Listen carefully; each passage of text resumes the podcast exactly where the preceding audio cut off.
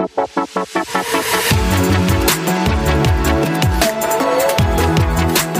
Servus und Hallo zum Grüne Startups Podcast, einem weiteren Podcast der Werde Portalfamilie.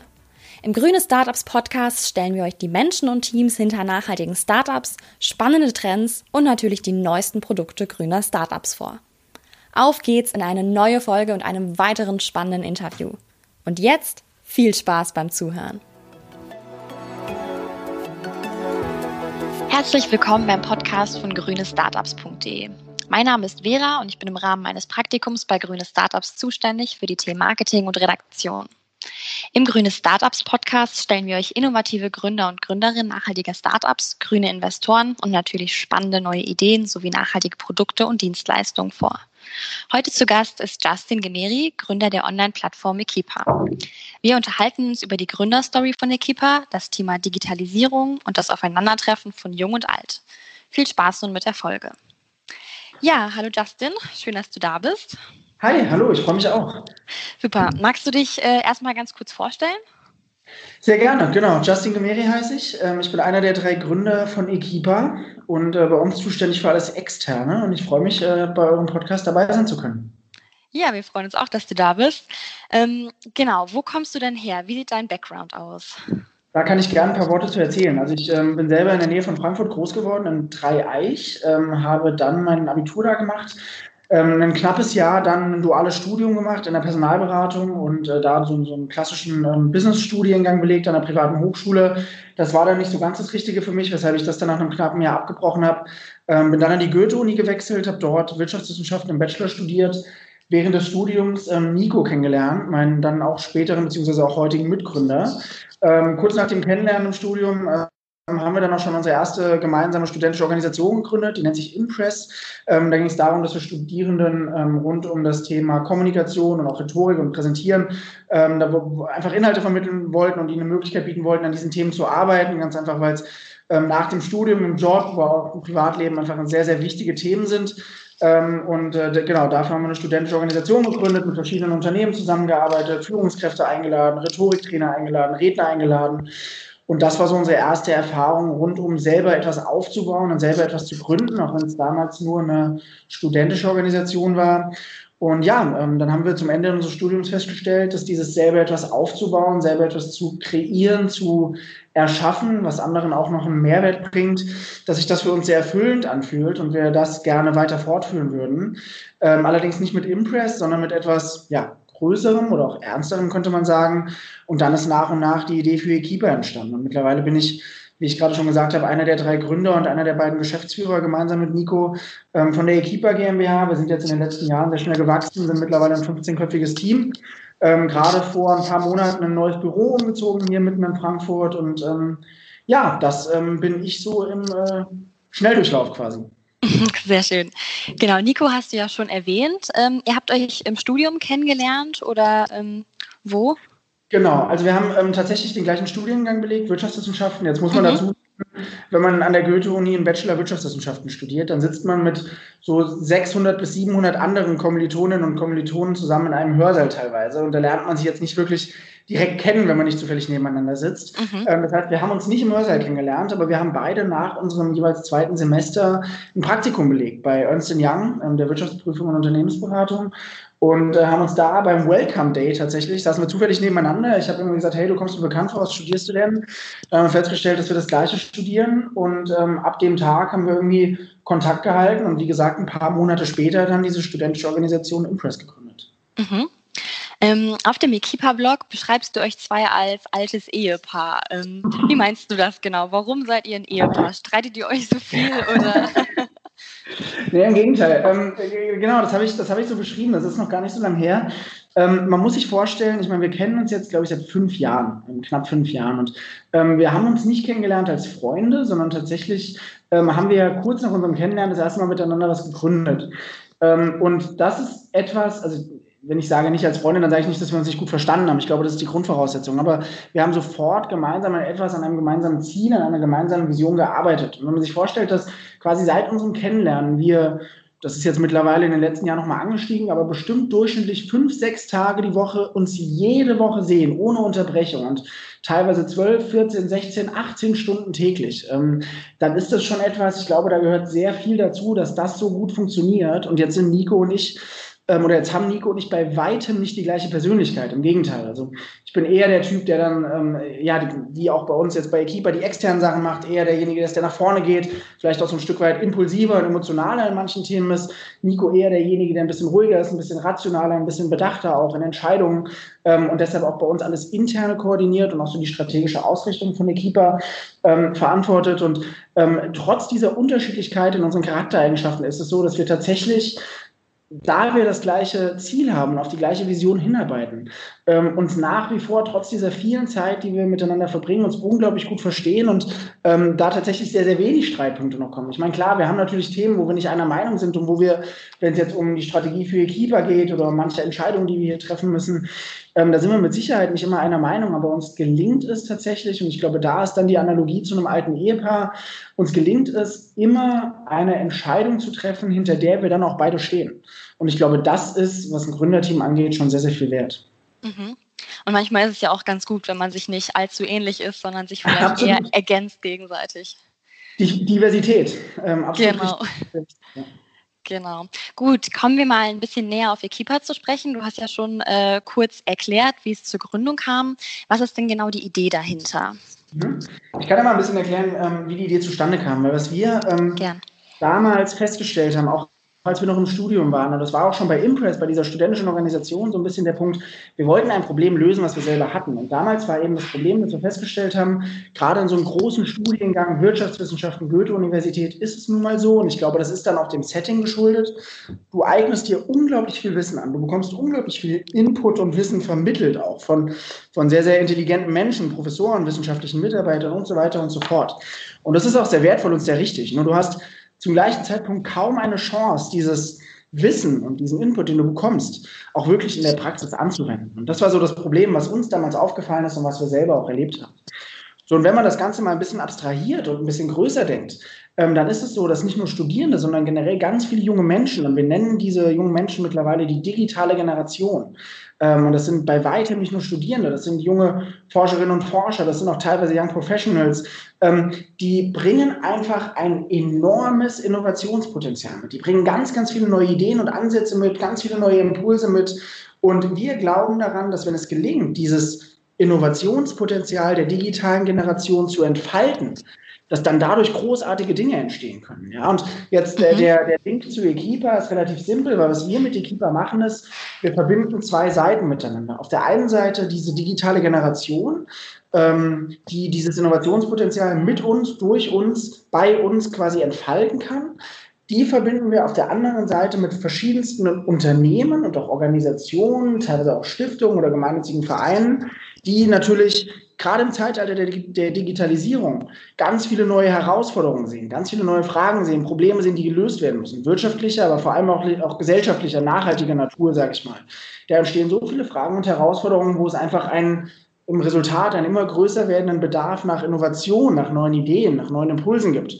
Und ähm, das, was wir machen, ist, wir verbinden beide Seiten.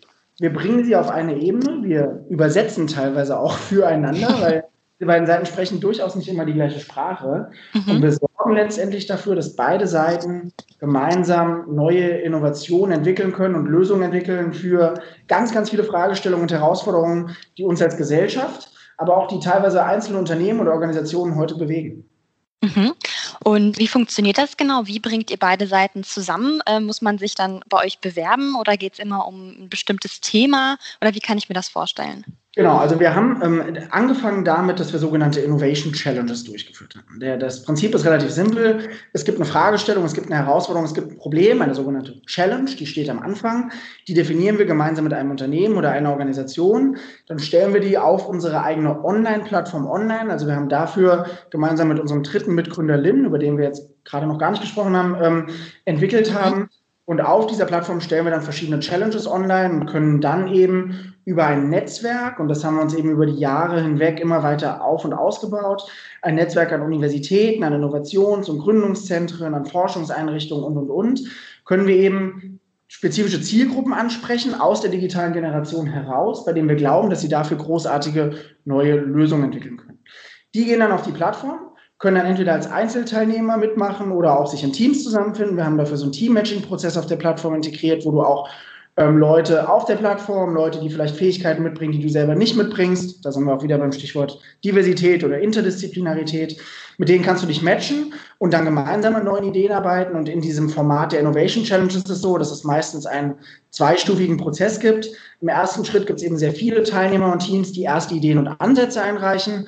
Dann ist meistens der Auftraggeber, also das Unternehmen oder die Organisation, derjenige, der die vielversprechendsten Teilnehmer und Ideen auswählt. Und aus dieser Vorauswahl, die besten, die vielversprechendsten Teilnehmer bekommen dann die Chance in einer zweiten Phase, in der sogenannten Ausarbeitungsphase, die wirklich aus Ideen konkrete, umsetzbare Lösungen, Strategien, Geschäftsmodelle, Business Cases, ähm, teilweise auch Mockups oder Click-Dummies zu entwickeln, das dann auch in engerer Zusammenarbeit mit dem Challenge-Geber, mit dem Auftraggeber.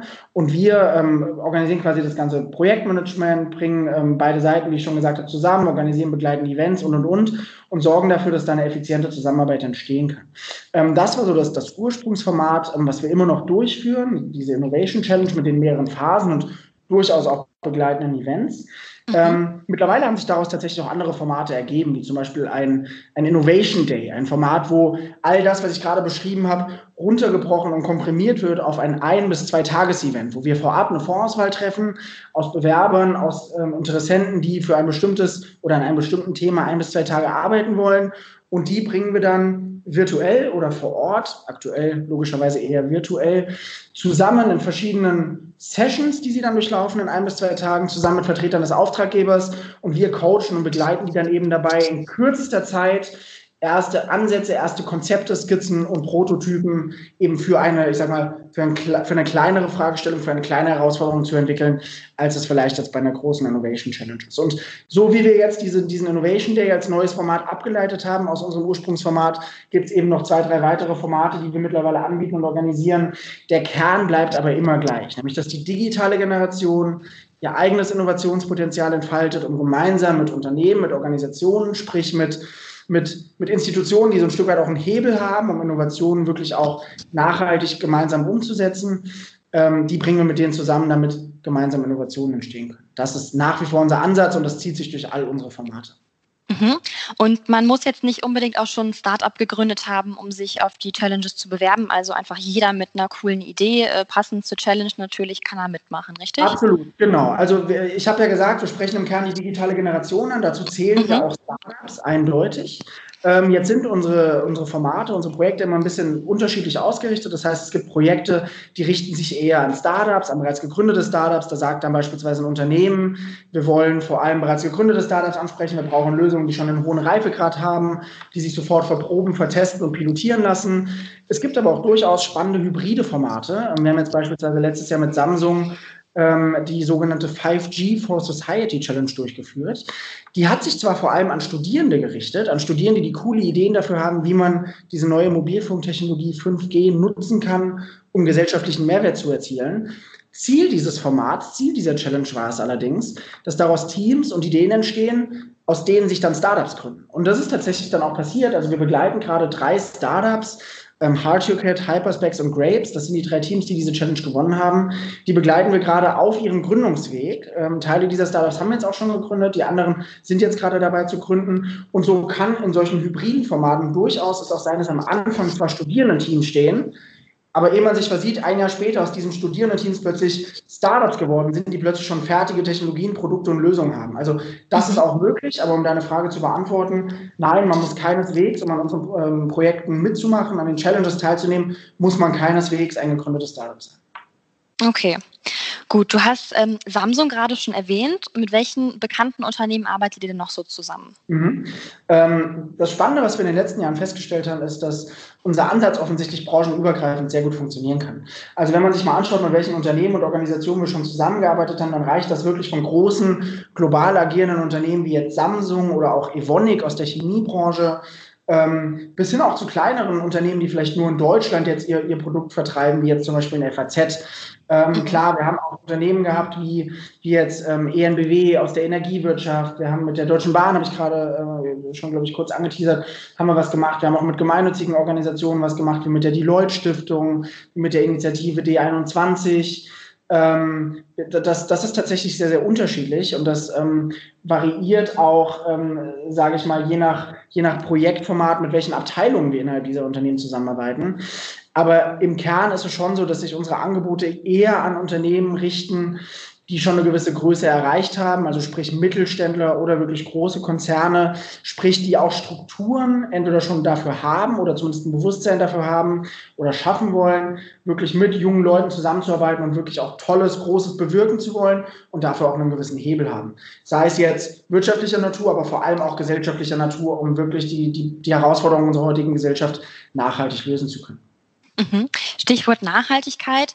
Ähm, bei Equipa ja, geht es ja hauptsächlich vorrangig erstmal um Innovation. Mhm. Welche Rolle spielt die Nachhaltigkeit denn dabei?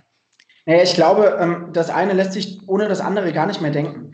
Weil wenn wir uns mal anschauen, wie diese digitale Generation, von der ich jetzt ein paar Mal gesprochen habe, tickt, dann ist ja, glaube ich, nicht nur Fridays for Future ein gutes Beispiel dafür, dass dieser Generation der nachhaltige Aspekt super wichtig ist und ein super hohes Anliegen ist. Und wenn wir über Innovation sprechen, gerade in der heutigen Zeit, und wenn wir über Digitalisierung sprechen, die dafür, glaube ich, ein großer Hebel sein kann, dann ist Nachhaltig, glaube ich, Nachhaltigkeit, glaube ich, etwas, was implizit immer automatisch mitgedacht werden muss, wenn es nicht sowieso mitgedacht wird. Das heißt, der nachhaltige Gedanke von etwas, also sprich, dass es der Gesellschaft zugutekommt, dass es wirklich langfristig auch etwas bewirkt, das muss aus meiner persönlichen Sicht, aus meiner persönlichen Erfahrung sowieso mitgedacht werden, wenn es darum geht, neue Innovationen hervorzubringen und eben auch langfristig umzusetzen. Mhm. Gut, ähm, wie funktioniert jetzt euer Geschäftsmodell an sich? Also wie erwirtschaftet ihr mit Equipa Gewinne? Ja, ähm, also erstmal ist es so, ähm, und das ist mir ganz wichtig nochmal zu betonen, dass das mit das Schönste an dem, was wir machen, ist, dass wir eine Win-Win-Win-Situation erzielen. Weil wir erzielen eine Win-Situation für unsere Kunden, denen wir dabei helfen, für Herausforderungen, denen sie begegnen, neue Lösungen zu bekommen. Wir erzielen eine Win-Situation für die digitale Generation, die mit uns oder durch uns oder bei uns eben ihr eigenes Potenzial entfalten können und ihr Wissen, ihr, ihre Ideen, ihre Ansätze in der Praxis anwenden können. Und wir erzielen eben auch dadurch eine Win-Situation, dass wir für die heute aufkommenden Herausforderungen in unserer Gesellschaft eben neue Ansätze, neue Impulse geben können und neue Innovationen da anstoßen können. Ähm, nichtsdestotrotz ist es so, dass wir natürlich auch schauen müssen, wir sind eine GmbH, dass wir irgendwie Geld verdienen und das tun wir tatsächlich durch unsere Dienstleistungen, die wir im Rahmen unserer Projekte, im Rahmen vor allem auch der Challenges und der anderen Formate erbringen. Das ist allerdings so, dass wir diese Services ähm, quasi unseren Kunden, also sprich den ähm, Unternehmen und Organisationen erbringen. Das heißt, unser Geschäftsmodell funktioniert so, dass wir zwar allen einen, einen Benefit bringen, eine Win-Situation bringen, dass letztendlich, der letztendliche Umsatz erwirtschaftet wird, aber ähm, allerdings ausschließlich oder ich sage mal größtenteils durch die Kunden, durch die Unternehmen, durch die Organisationen, die ihre Herausforderungen, Probleme, Fragestellungen mit uns gemeinsam lösen lassen. Mhm. Okay. Gut, dann, ähm, wir sind ja schon ein bisschen drauf eingegangen. Also ihr seid drei Gründer, du, Nico und Lynn. Genau. Ähm, aus, welchem, aus welchen Personen, aus wie vielen Personen besteht euer Team noch? Wie groß seid ihr jetzt mittlerweile? Wir sind aktuell ein 15-köpfiges Team. Ähm, das variiert immer mal so ein bisschen mit ein, zwei Personen, je nachdem. Wir haben natürlich auch noch ja, einige wenige Praktikanten, die dann natürlich auch ein begrenztes Praktikum haben. Ähm, dann holen wir immer mal wieder neu dazu. Ähm, tatsächlich ist es so, dass wir uns am Anfang der Corona-Krise gemeinsam mit dem Team angeschaut haben, glauben wir daran, dass wir es schaffen, obwohl voraussichtlich ähm, Unternehmen nicht mehr so viel Geld in Innovationsprojekte stecken werden, dass wir mit dem Team gleich groß bleiben können und auch niemanden entlassen müssen. Und wir haben uns dafür entschieden, dass ja, wir, wir glauben daran, wir müssen vielleicht jeder Einzelne für sich ein bisschen auch ähm, zurückstecken dafür, aber wir wollten niemanden aus dem Team wirklich entlassen und auch niemanden wirklich in Kurzarbeit stecken. Und es ist uns rückblickend tatsächlich gelungen. Das heißt, wir sind durch Corona nicht geschrumpft. Im Gegenteil, momentan merken wir, dass das auch wieder anzieht, dass die Nachfrage auch wieder anzieht und ähm, wir suchen tatsächlich momentan auch wieder nach neuen Mitarbeitern. Das heißt, es wird wohl so sein, dass wir ähm, bald nicht mehr nur noch ein 15-köpfiges Team sind. Das heißt, zusammengefasst, aktuell drei Gründer plus zwölf ähm, Mitarbeiterinnen und Mitarbeiter. Und was sucht ihr so einen neuen Mitarbeiter? Was soll derjenige mitbringen? Ich glaube in allererster Linie Begeisterung für Innovation. Ähm, und dann sind da tatsächlich die, ähm, ich sag mal, die persönlichen Charaktereigenschaften, diese Soft Skills, sagt sagt man ja so gerne, sind uns da viel, viel wichtiger als irgendwie jetzt ein Hard Fact oder irgendwie so ein, so ein Hard Skill, eine Qualifikation eines, eines Studiengangs oder einer Abschlussnote in einem Studium. Ähm, ich meine, ich habe es selber gemerkt in meinem Studium. Ich habe dann irgendwann auch den größeren Fokus darauf gelegt, diese studentische Organisation groß zu machen. Und äh, mir war es jetzt nicht mehr wichtig, einen 1,0er ähm, Abschlussschnitt zu bekommen.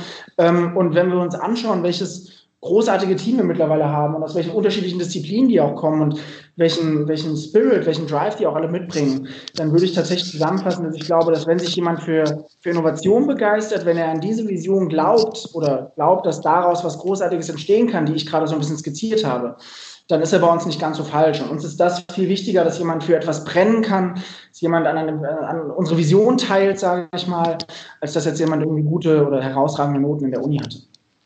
Ja, ich glaube auch. Also die Motivation äh, und das Feuer in einem, das bringt einem meistens mehr als dann irgendwie der, der beste NC in der Uni oder sowas, finde ich. Absolut. Würde ich, würde ich zu 100% zustimmen. Genau, Stichwort äh, Corona-Krise. Du hast ja gerade schon kurz gesagt, so mitarbeitertechnisch ähm, seid ihr da gut durchgekommen. Ähm, Gibt es sonst irgendwelche Stellen? Hattet ihr jetzt Probleme, große Einschränkungen durch Corona oder ist alles ganz gut verlaufen bei euch? Ich muss tatsächlich sagen, ähm, ich glaube, wir hatten ähm, ein Stück weit Glück. Ähm, Glück dahingehend, dass wir äh, Anfang des Jahres, und damit meine ich Januar, als das alles noch gar nicht so wirklich klar war, äh, was da, was da passiert mit Corona, komplett auf, ähm, auf Microsoft Teams geswitcht sind in unserer internen IT-Infrastruktur. Und das hat uns tatsächlich extrem dabei geholfen, von jetzt auf gleich ins Homeoffice zu gehen und trotzdem keinen großen äh, Abbruch zu haben, was jetzt irgendwie die Kommunikation und die Kollaboration intern im Team anging. Das heißt, das hat tatsächlich sehr, sehr gut funktioniert und war ein sehr sinnvoller, konstruktiver Übergang, obwohl wir natürlich mehrere Monate im Homeoffice waren. Was tatsächlich ganz besonders wehgetan hat, einfach auf emotionaler Ebene, war, dass wir zum ersten April eigentlich den neuen Mietvertrag hatten in unserem neuen Büro ähm, und da aber nicht einziehen konnten, erstmal wegen Corona, weil natürlich die Maßnahmen damals auch noch so waren, dass man jetzt schlecht sagen kann, man geht mit seinem ganzen Team ins neue Büro und das erstmal um einige Wochen und Monate verschieben musste. Das hat wehgetan, weil wenn man natürlich so das neue Büro vor Augen sieht und weiß, ja. können wir eigentlich sitzen und arbeiten ähm, und in den, in den wirklich eigenen vier Wänden, weil wir waren vorher noch Teil des äh, Inkubators der Goethe-Universität, das erste Mal in den eigenen vier Wänden mit dem ganzen Team zu sitzen. Und das verschiebt sich dann. Das, das war schon schmerzhaft, aber auch das haben wir ja mittlerweile überstanden. Und mittlerweile sitze ich hier in unserem neuen Büro und ähm, nehme mit dir diesen Podcast auf. Von daher, ähm, das, das war eine, eine, eine schwierige Hürde auf persönlicher, emotionaler Ebene. Klar, dass vorübergehend die Nachfrage nach Innovationsprojekten nachgelassen hat, ich glaube, da muss man sich nichts vormachen. Das hat auch uns getroffen. Aber wie gesagt, ich glaube, wir hatten ähm, Glück, dass jeder auch bereit war, ein Stück weit zurückzustecken.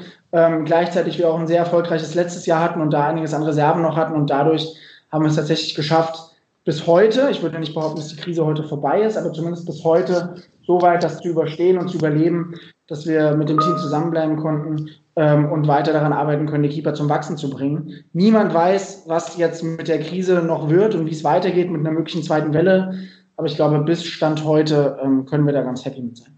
Mhm. Und auch schön, dass Sie jetzt äh, im neuen Büro sitzen können. Das freut mich. so, du sprichst immer wieder von der äh, digitalen Generation. Genau. Was zeichnet die denn genau aus oder wer ist für, für dich genau die digitale Generation?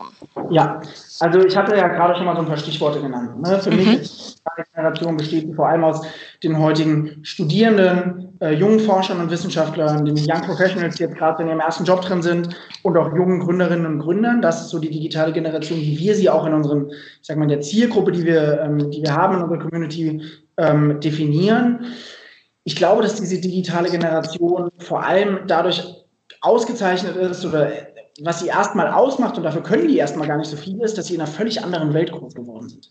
Ja, in einer Welt, in der Digitalisierung plötzlich einfach allgegenwärtig war, in der es plötzlich Smartphones gab und äh, Laptops und all das, was vielleicht die Generation, die jetzt ein Tick älter ist, gar nicht so kennt. Ich meine, ich selber hatte irgendwie mit ja, weiß ich nicht, äh, mit, mit, mit 12, 13, 14 mein erstes Handy und das war dann noch so ein uralt Handy. Mittlerweile hat gefühlt jeder Fünftklässler äh, das neueste, neueste iPhone in der Hand. Ähm, mhm. ich glaube, dass diese digitale Generation einen völlig anderen Zugang hat, nicht nur zu der Digitalisierung und irgendwie zu Smartphones und Laptops und, und, und, und dem Internet an sich, sage ich mal, sondern dass durch diesen ganz anderen Zugang, der entsteht, auch ein ganz anderes Verständnis vorhanden ist dafür, welche Möglichkeiten die Digitalisierung auch bietet. Und wenn man sich jetzt mal im Umkehrschluss anschaut, welche Herausforderungen heute auf die Gesellschaft zukommen, welche Herausforderungen heute auch schon da sind und welche Fragen auch in den nächsten Monaten und Jahren beantwortet werden müssen, dann glaube ich, bietet da erstmal die Digitalisierung die Möglichkeit, ganz, ganz viele tolle neue Antworten zu finden ähm, für die Fragen, die da kommen.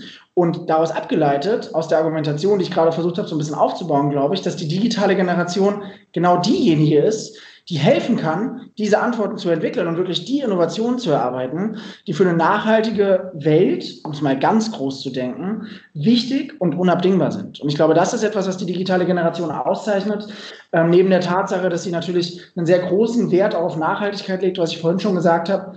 Und ich glaube, dieser, dieser Spirit, dieser Wille, selber etwas anzustoßen und bewegen zu wollen, ähm, das ist auch sehr, sehr stark erkennbar. Und ähm, ich glaube, auch das zeichnet die digitale Generation aus meiner Sicht aus. Mhm. Und wenn diese digitale Generation jetzt auf die etablierte Wirtschaft trifft, treten mhm. da irgendwelche Schwierigkeiten auf? Du meintest ja eben schon mal, äh, ihr müsst doch manchmal übersetzen. Ähm, ja. Ja, inwiefern? Völlig. Also ich glaube, dass, sind, dass es auf ganz vielen Ebenen ähm, Punkte gibt, wo da zwei komplett unterschiedliche Welten aufeinandertreffen. Ähm, Geschwindigkeit ist, glaube ich, einer der Punkte, ähm, der, womit es losgeht. Ja? Ähm, Unternehmen denken, gerade große Unternehmen, denken in völlig andere Zyklen als, in völlig anderen Zyklen als junge Leute. Das mussten wir selber ähm, leidvoll feststellen, als wir versucht haben, unsere ersten Kunden zu gewinnen. Da waren wir ja auch noch ein, wir sind immer noch ein junges Startup, aber da waren wir ein sehr, sehr junges Startup. Und da haben wir auch festgestellt, okay, wenn ein Unternehmen sagt, sie wollen sich jetzt mal überlegen, ob sie so ein Projekt mit uns machen, dann überlegen die sich das nicht in zehn Minuten, sondern dann überlegen die sich das mal in drei bis vier Monaten. Ja, ähm, weil es da einfach ganz andere Strukturen gibt und ganz andere Entscheidungswege gibt. Und ich glaube, diese Geschwindigkeit jetzt aus dem kleinen Beispiel, was ich genannt habe, ähm, die sieht man aber im Großen und Ganzen auch, dass junge Menschen, dass diese digitale Generation in einer völlig anderen Geschwindigkeit handelt und denkt, als es vielleicht viele größere, etablierte, beständige Unternehmen tun. Und das will ich den Unternehmen gar nicht so sehr vorwerfen, weil ich glaube, es muss, wenn du eine bestimmte Größe erreichst, auch, es müssen Strukturen geschaffen werden, es müssen Prozesse geschaffen werden, die dafür sorgen, dass ein Unternehmen überhaupt so groß sein kann und weiter wachsen kann. Aber das ist zumindest ein Punkt, wo eine Hürde draus entstehen kann. Und das ist Punkt eins. Aber ich möchte noch einen zweiten Punkt betonen, weil der ist mir fast noch wichtiger. Und das ist der Punkt Kultur. Ähm, ich glaube, dass bei vielen Unternehmen gar kein Bewusstsein dafür vorhanden ist, welches Potenzial junge Menschen mitbringen. Ja, da, das wird dann mal so schnell so abgehandelt, so nach dem Motto, ja, das sind junge Leute, die haben noch gar keine Erfahrung, wie sollen die uns denn helfen? Ich bin doch hier schon 30 Jahre in einem Unternehmen.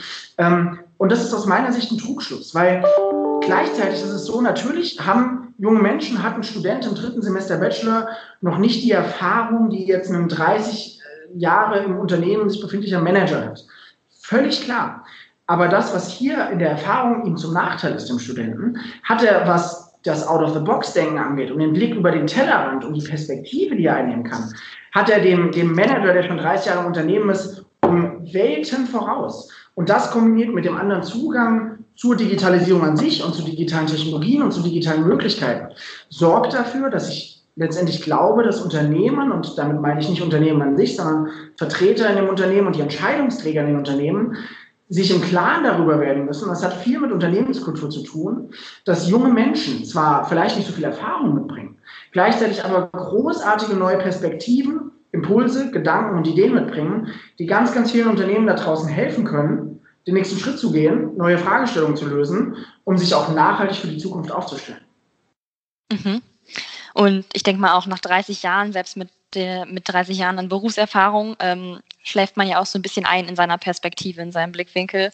Und äh, das kann ich sehr, sehr gut nachvollziehen, dass man da auch als junger Student oder Studierende ähm, einfach einen frischen Wind mit reinbringen kann. Ja. Das glaube ich auf jeden Fall auch. Ja, dann ähm, zum Abschluss. Was steht bei dir ganz oben auf deiner Bucketlist? Was würdest du gern mal machen? Jetzt gar nicht auf den Beruf bezogen, sondern vielleicht auch äh, irgendein, irgendein Traum von dir. Ich ähm, äh, habe tatsächlich einen Traum, den ich mir nächstes Jahr erfülle. Und zwar werde ich äh, mit meiner Freundin, wenn sie mit ihrem Studium fertig ist, für drei Wochen durch Europa reisen. Ähm, ich habe zwar schon äh, ein paar Länder gesehen, aber es ist jetzt doch noch nicht so, dass ich sagen würde, ich kenne ganz Europa. Und ähm, wir hatten in den letzten Jahren auch durchaus dadurch bedingt, dass wenn man ein Startup gründet, man nicht so viel Freizeit mehr hat. ähm, ich glaube, hatten wir in den letzten Jahren nicht, nicht so viel Zeit miteinander verbringen können, wie ähm, ich mir das auch gewünscht hätte. Und wir werden uns nächstes Jahr mal drei bis vier Wochen Zeit nehmen und ähm, mit dem Zug mal durch Europa reisen und da uns mal verschiedene Städte anschauen. Ähm, und und äh, ja, mal einfach auch wieder neue Blickwinkel einnehmen. Das ist jetzt so, das ist jetzt so kurz- bis mittelfristig, mein, steht das ganz oben auf meiner Bucketlist. Ähm, wenn wir ein bisschen weiter in die Zukunft schauen, ähm, dann ist es tatsächlich so, und das ist auch immer wieder etwas, was mich antreibt, ähm, dass ich mit Equipa, und das bezieht sich dann nun mal auf Equipa, aber ich glaube, Equipa ist für mich da auch einfach Mittel zum Zweck, ähm, dass ich grundsätzlich einfach einen großen Impact erzielen möchte. Einen Impact auf Menschen, einen Impact auf ja, ganz groß gedacht die Gesellschaft. Ich möchte wirklich versuchen, Dinge zu bewegen. Ich möchte jungen Leuten, und es erfüllt mich äh, extrem, dass ich das teilweise schon getan habe mit, mit Equipa, ähm, oder dass wir das hier getan haben. Ich möchte jungen Leuten dabei helfen, ihr eigenes Potenzial zu entfalten, ihre eigenen Ideen zu verwirklichen, ihre eigenen Startups zu gründen ähm, und möchte dadurch implizit irgendwo auch so meinen kleinen Teil dazu beitragen, dass Herausforderungen, die heute unsere Gesellschaft bewegen, so ein Stück weit gelöst werden oder dass zumindest neue Impulse dafür angestoßen werden. Und dafür ähm, arbeite ich letztendlich auch jeden Tag. Ähm, das ist das, was mich hauptsächlich bei Equipa antreibt. Und wenn ich das ähm, langfristig erreichen kann, wenn ich da meinen Teil dazu beitragen kann, dann ist, glaube ich, ein ganz, ganz großer Punkt auf meiner Bucketlist auch abgehakt. Dann wünsche ich dir weiterhin viel Erfolg damit und Dankeschön. auf jeden Fall viel Spaß bei deiner Europareise.